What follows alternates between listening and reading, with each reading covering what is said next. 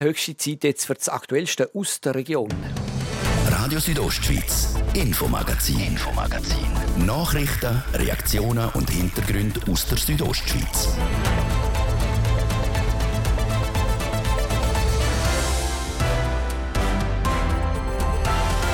Letztes Jahr verschoben, diese Woche virtuell und im Mai dann wieder fast wie gewohnt vor Ort in Davos. Das Verschiebungsdatum für das World Economic Forum WEF ist bekannt. Es ist aus volkswirtschaftlicher Sicht sicher bedeutend, dass äh, das Annual Meeting kann stattfinden kann. Sagt der Bündner Regierungspräsident. Auch auf der Tourismusseite in Davos ist man natürlich happy, dass das WEF voraussichtlich im Mai doch noch stattfinden soll. Ja, das ist natürlich einfach, ich sage jetzt mal, zwei Wochen früher äh, der Saisonstart vom Sommer. Darum heisst schon jetzt die hinteren Führer nehmen und anfangen mit den Vorbereitungen. Und ebenfalls vorbereiten tut man sich in der Walmisteier. Dort kriegt ein alt, ehrwürdiges Haus aus dem Mittelalter eine neue Besitzerin. Das ist ein relativ grosses, mächtiges Gebäude. Man, man sieht auf den ersten Blick an, dass das schon seit Jahrhunderten da steht. Sogar schon dort, wo der Benedikt Fontana seine Schlachten parat gemacht hat.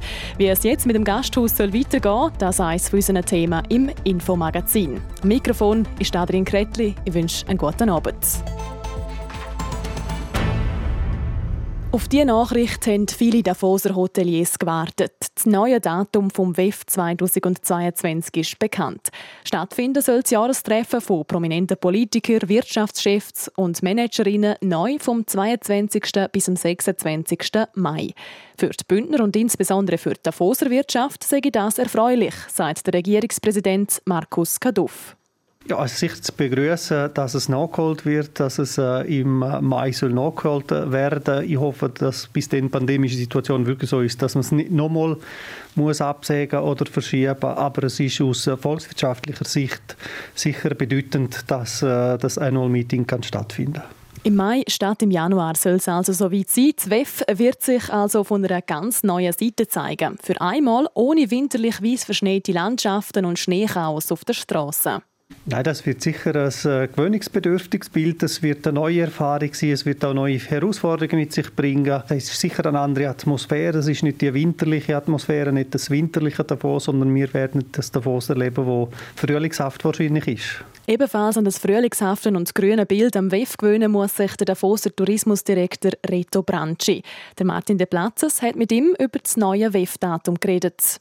Wir sind eigentlich sehr eng im Austausch mit dem Organisator und haben auch die verschiedenen Daten miteinander müssen klären, sei es auch wegen dem Kongresszentrum, ob das überhaupt Platz hat und so weiter. Und für uns ist es eigentlich nicht überraschend. Für die Hoteliers in Davos, das ist schon zum Händler in dieser Jahreszeit jetzt vom 22. Mai weg. Ja, das ist natürlich einfach, ich sage jetzt mal, zwei Wochen früher äh, der Saisonstart vom Sommer. Und von dort her gehe nie davon aus, und das sind auch die Rückmeldungen, die wir von der Hotelier hatten auf die verschiedenen Daten, die im Spiel waren, dass auch an diesem Datum äh, kein Problem sollte sein, die notwendigen äh, Zimmer zur Verfügung zu stellen. Herr Branche, jetzt das erste Mal in der Geschichte vom WEF gibt es ein Jahrestreffen Ende Mai, denn wenn in Davos alles grün ist, gibt es jetzt im Grünen ein anderes WEF? Ich glaube, der Inhalt vom World Economic Forum ist der wichtigste Teil vom WEF immer gewesen. Und der äh, Schnee ist natürlich eine besondere äh, Ausgangslage für viele Teilnehmer, wie es das in ihren Heimaten nicht so haben. Aber äh, für uns ist es natürlich auch einfacher ohne Schnee, weil mit der ganzen Schneeräumung und mit den ganzen Verkehrsflüssen, die natürlich im Mai nicht mehr behindert sind, sollte das eigentlich fast einfacher werden. Da gehen für einmal grüne Bilder in alle Fernsehstuben auf der Welt anstatt die Prachtkulissen im Winter. Ja, ich meine, wir sind ja auch ein Sommertourismusort und das ist gerade gut, wenn man einmal sieht, dass das auch im Sommer funktioniert, Davos. Sagt der Tourismusdirektor von Davos, der Reto Branci. Seit ein bisschen mehr als einer Stunde ist also bekannt, ZWEF soll neu im Mai 2022 stattfinden.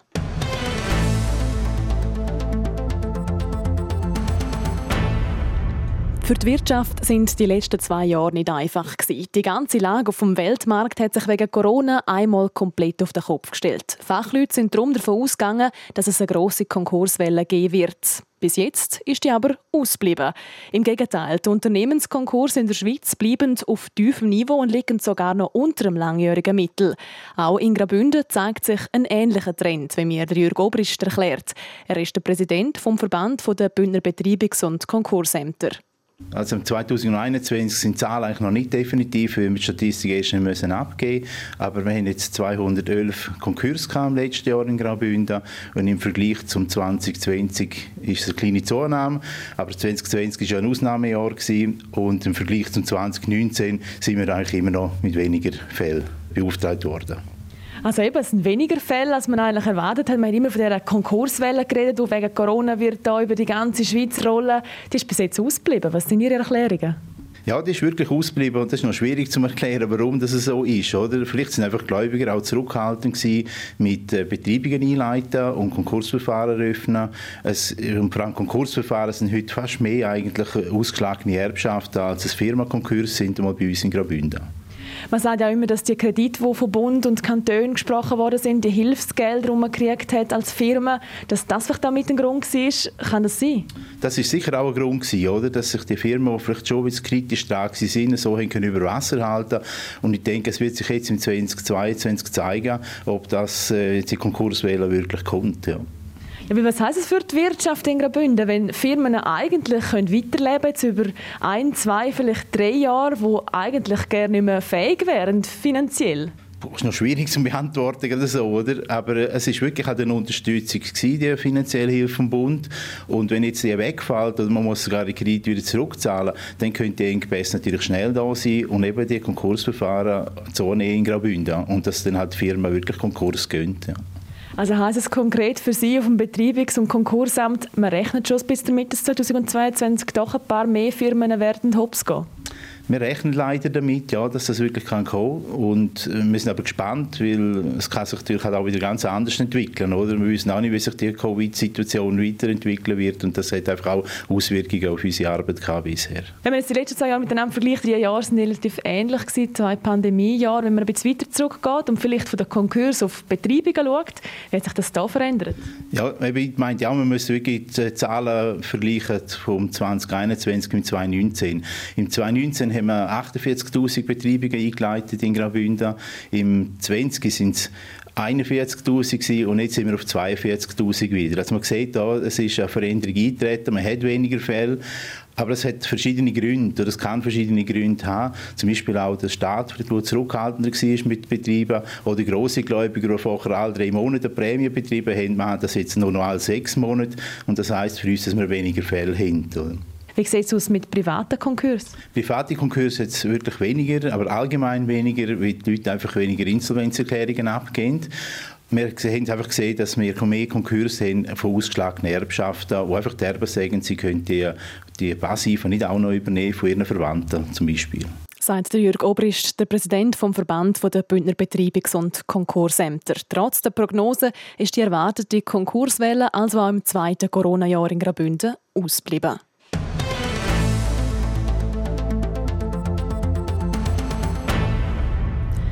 Der Stadtpark in Chur er gilt als grösste offene Drogenszene der Schweiz. Jeden Tag treffen sich dort Leute aus dem ganzen Kanton und aus der Schweiz zum Drogen konsumieren. Immer wieder wird darum von verschiedenen Seiten gefordert, dass die Bündner Regierung etwas dagegen unternehmen soll. Und diesen Forderungen kommt sie jetzt nach, zumindest teilweise. Jasmin Schneider berichtet. Die Drogenszene im Kanton Graubünden wächst und wächst. Das sagen Expertinnen und Experten, wie auch Betroffene. Vor allem die offene Drogenszene im Churer Stadtpark ist vielen schon lange ein Dorn im Auge. So auch am SP-Grossrat Tobias Rettich. Er setzt sich schon länger dafür ein, dass Suchtbetroffene Hilfe kriegen. Die Situation hat sich in den letzten Jahren nicht besser, sondern verschlechtert. Wir haben extrem viel Kokain im Umlauf. Die Szene wird vor allem auch jünger, was ich persönlich sehr bedenklich finde. Ähm, es gibt wieder Beschaffungsprostitution, was auch eine negative Entwicklung ist. Darum hat die Stadt Chur zusammen mit dem Verein Überlebenshilfe Graubünden Streetwork Chur ins Leben gerufen. Der Carlo Schneider, er ist der Betriebsleiter vom Verein Überlebenshilfe Graubünden, erklärt. Sozialarbeiterinnen und Sozialarbeiter vom Streetwork, die suchen an öffentlichen Plätzen in Chur den Kontakt zu Personen, die sich dort aufhalten und versuchen mit ihnen ins Gespräch zu kommen, versuchen sie zu beraten, Unterstützung anzubieten, sie auch zu vermitteln oder zu begleiten an Hilfsangeboten, so dass sich punktuell etwas an der Lebenssituation von diesen Personen verbessern kann. Bis jetzt ist das Projekt über die Stadt Chur gelaufen. Das ändert sich jetzt. Die Bündner Regierung übernimmt nämlich die Finanzierung rückwirkend auf den Januar bis ins Jahr 2025. Der Regierungsrat Markus Kaduff erklärt. Konkret ist geplant, dass die aufsuchende Sozialarbeit oder eben die Gassenarbeit fortgeführt wird, dass das äh, weiterhin über den Verein Überlebenshilfe Graubünden geht, aber dass der Leistungsauftrag vom Kanton Graubünden kommt und damit auch der Kanton das finanziert und somit das Angebot im Suchtbereich für die Suchtbetroffenen auch längerfristig äh, sichert heisst, dass was die Stadt Chur in den letzten Jahren aus Eigeninitiative aufgebaut hat, übernimmt jetzt der Kanton. Für den Tobias Rettich langt das nicht. Das ist ein bisschen Augenwischerei, weil es eigentlich nur das übernommen wird, was die Stadt schon aufgeleistet hat und nicht wirklich mitgemacht wird. Und ich bin der Meinung, es braucht absolut weitere Maßnahmen, um die Situation in der Drogenszene und im Suchtmittelabhängigkeitsbereich im Kanton Graubünden zu verbessern. Eine so zusätzliche Massnahme wäre ein Konsumraum. Der wird schon lange von verschiedenen Seiten gefordert. Dort hätten die Suchtbetroffenen nämlich die Möglichkeit, zum in einem geschützten Rahmen ihre Drogen zu konsumieren. Zum Beispiel mit der Hilfe von sterilisierten Spritzen. Die Bündner Regierung will von dem aber weiterhin nichts wissen. Nochmal der Markus Kaduff. Es gibt auch Stimmen, die einen Konsumraum nicht sehen, auch in der Fachwelt. Zweitens ist es eine Kostenfrage. Wir haben jetzt für das Jahr 400.000 Franken mehr, das wird nachher 500 und im dritten Jahr 600.000 Franken mehr pro Jahr. Und man weiß aus anderen Städten, dass so ein Konsumraum nur kostet, aber nicht viel bringt. Man will sich jetzt zuerst auf die Gassenarbeit fokussieren. Die offene Drogenszene im Churer Stadtpark wird sich mit dem Entschluss der Bündner Regierung aber nicht in Luft auflösen. Das Thema Drogensucht wird der Kanton also noch länger beschäftigen. Jasmin Schneider hat berichtet über das Projekt Streetwork Chur, das seit dem Jahr nicht mehr von der Stadt, sondern vom Kanton finanziert wird.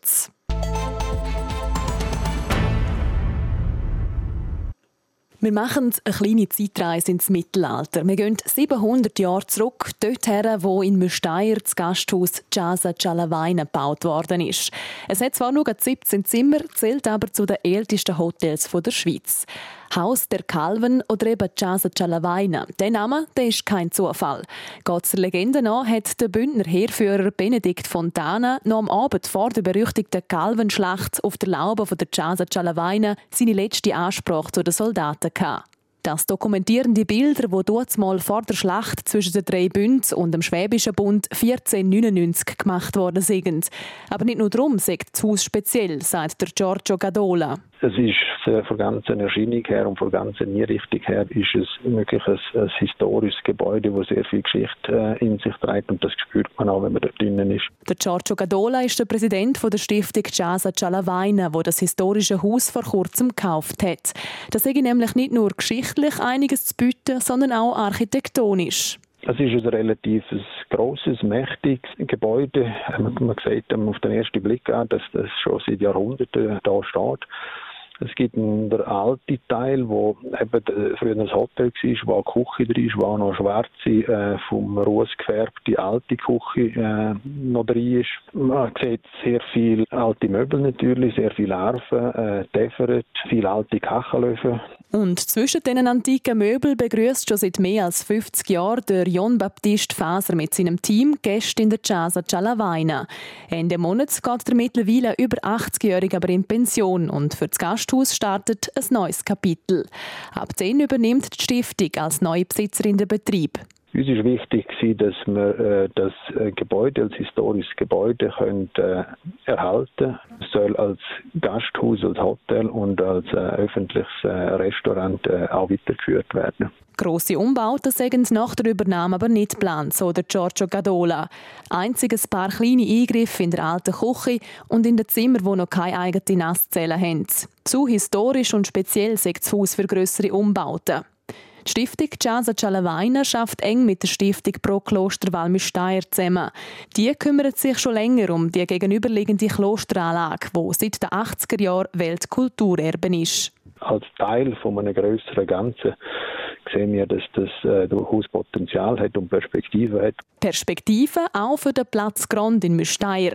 Mit dem Kauf vom Gasthaus Casa Cialavaina sei quasi der Grundstein für ein ganzes Ensemble rund um den Platz gelegt, sagt der Stiftungspräsident. In den letzten Jahren hat äh, der UNESCO-Schutz sich ein bisschen auf die Umgebung erweitert. Man schaut das heute eben ein Ensemble an. Und der Platz Grund, das ist in unmittelbarer Nachbarschaft zum Kloster, wie auch das Hotel Cesar Cialavaina. Und das ist im Sinne von einem gesamtheitlichen äh, Schutz äh, aus, aus UNESCO-Sicht, dass man eben auch die sich umgebenden äh, Akteure hier einbindet. Ende Monat wird das Hotel für die Sanierung geschlossen. Die Wiedereröffnung ist dann für die Pfingsten Anfangs Juni geplant. Und ab dann startet ein neues Kapitel in der langen Geschichte von der Casa Cialavaina in Müsteier. Und mit dem schließen wir unseren ersten Teil vom Infomagazin ab. Wir machen weiter mit ein bisschen Werbung und den Kurznews. Liebe Schlittler, bei uns geht es ab auf die Kufe. Wir, die Räte Spahn, bringen die auf weltberühmten Schienen zu 10 km reinem Schlittelvergnügen auf zwei Schlittelbahnen. Wo findet ihr? Wo ihr findest? Ganz einfach. Breda Pergün und der Lux Pergün. Das familienfreundliche Schlittelabenteuer auf Kufa mit der RHB und der Sportbahn Pergün. Infos auf rhb.ch schlittelwelt.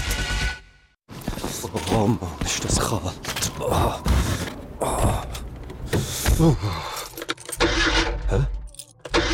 Nein, das kannst du nicht machen. Auch im Winter hilft der TCS. Ich schau schnell, das haben wir gerade.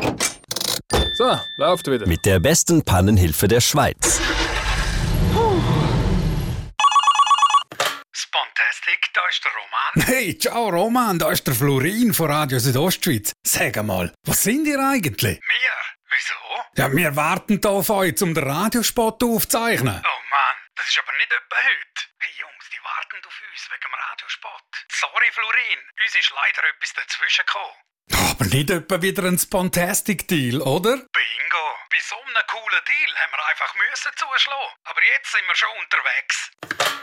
Spontastic. Kurzfristige Freizeiterlebnis in deiner Region.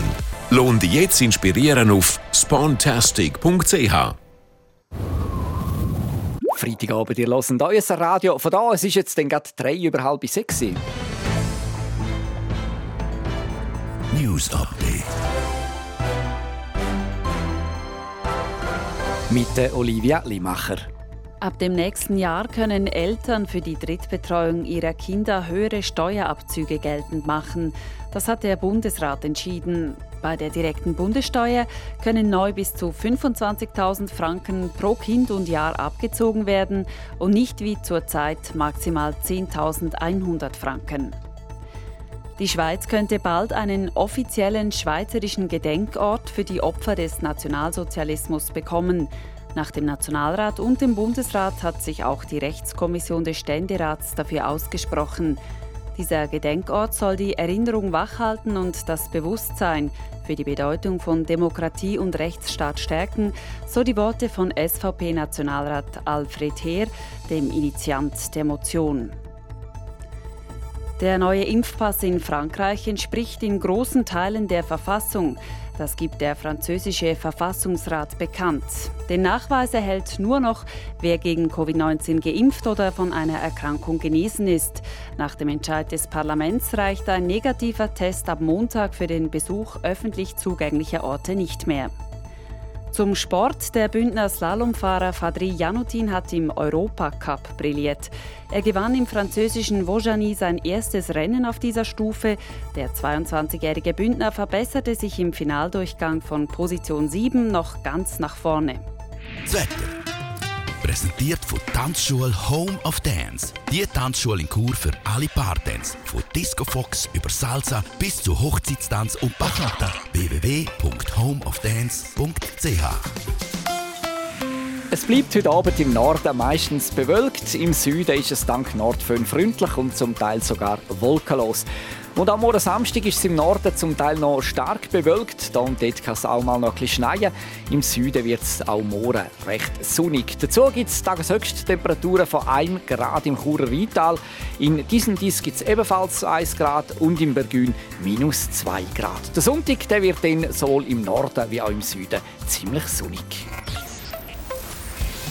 Verkehr. Präsentiert von Mobilreisen24, Ihre Partner für Wohnmobilvermietungen im Bündner Oberland. Mehr Infos unter mobilreisen24.ch. Wir haben im Moment immer noch Stau oder stockenden Verkehr in der Stadt Chur und zwar auf der Masanzerstraße stadtauswärts, dann im Bereich Postplatz Welsdörfli und im Bereich Autobahnausfahrt Chur Süd. Ihr braucht, wenn ihr dort unterwegs sind, bis zu 10 Minuten länger. Sonst sieht es gut aus. Weitere Meldungen über größere Störungen haben wir im Moment keine für euch. Hier noch ein kurzer Blick auf die Bess. Stellenweise noch schneebedeckt sind der Julier, die Lenzerheide und der Lukmanier und auch die Oberalpstrasse von diesen dies bis auf auf Jamut ist schneebedeckt. Allen unterwegs wünschen wir weiterhin eine gute und sichere Fahrt. Verkehr. Wir gehen zurück in die Redaktion zur Adrienne Kretli. Radio Südostschweiz, Infomagazin, Infomagazin. Nachrichten, Reaktionen und Hintergründe aus der Südostschweiz.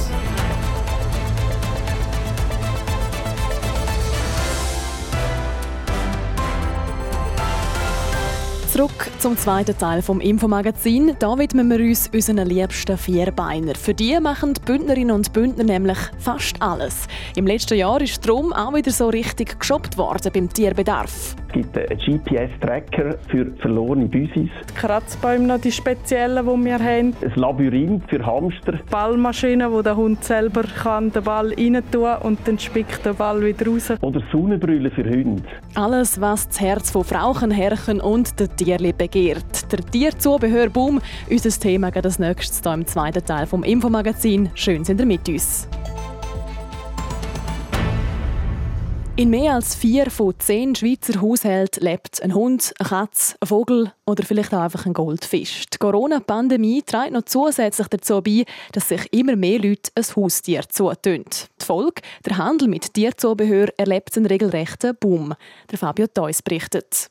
Homeoffice-Pflicht, geschlossene Kitas, Leute, die mehr daheim sind als auch schon. Die Pandemie hat einiges geändert.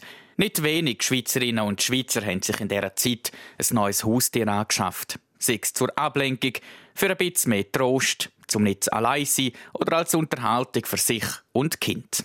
Dass es wieder mehr Haustiere gibt, das wirkt sich auch auf das Tierzubehör aus. Das nämlich boomt wie verrückt. Online und auch im Fachhandel. Der Tobi Billetter, der Mediensprecher von Digitec Galaxus, fasst zusammen, was vor allem viel einkauft wird. Futter und Spielzeug für Katzen und Hunde landen bei Galaxus am häufigsten im Warenkorb.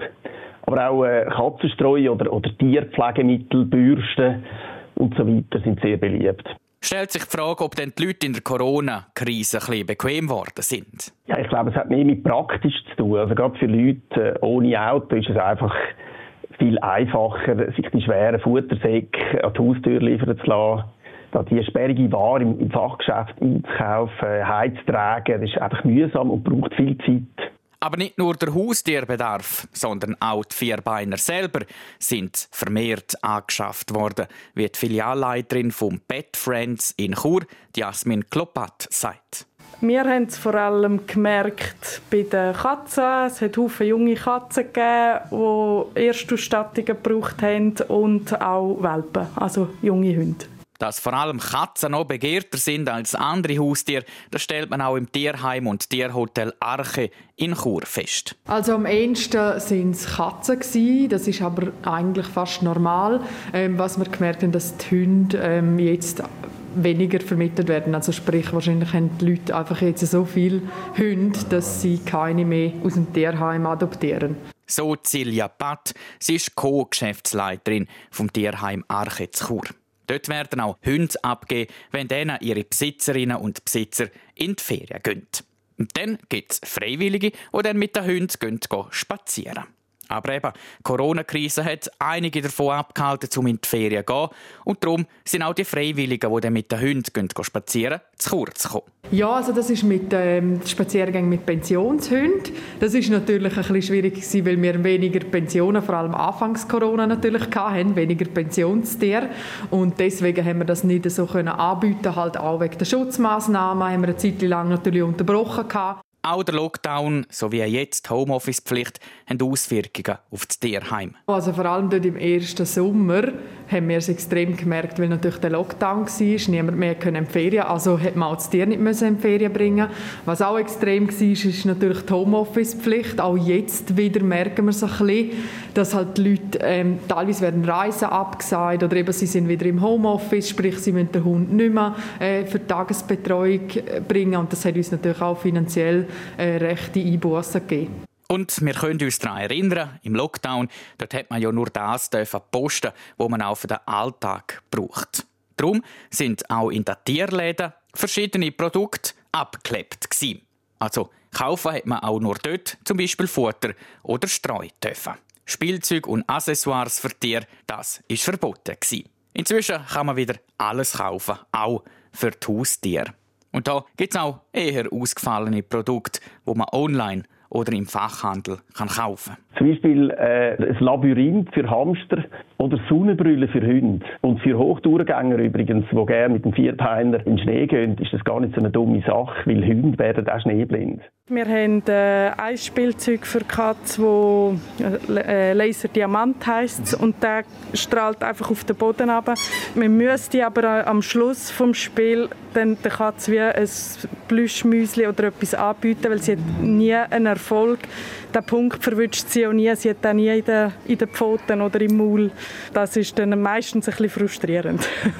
Der Fabio Theus hat berichtet über den Einkaufsboom von Tierprodukten und den manchmal ein bisschen ausgefallenen Spielsachen für die liebsten Vierbeiner.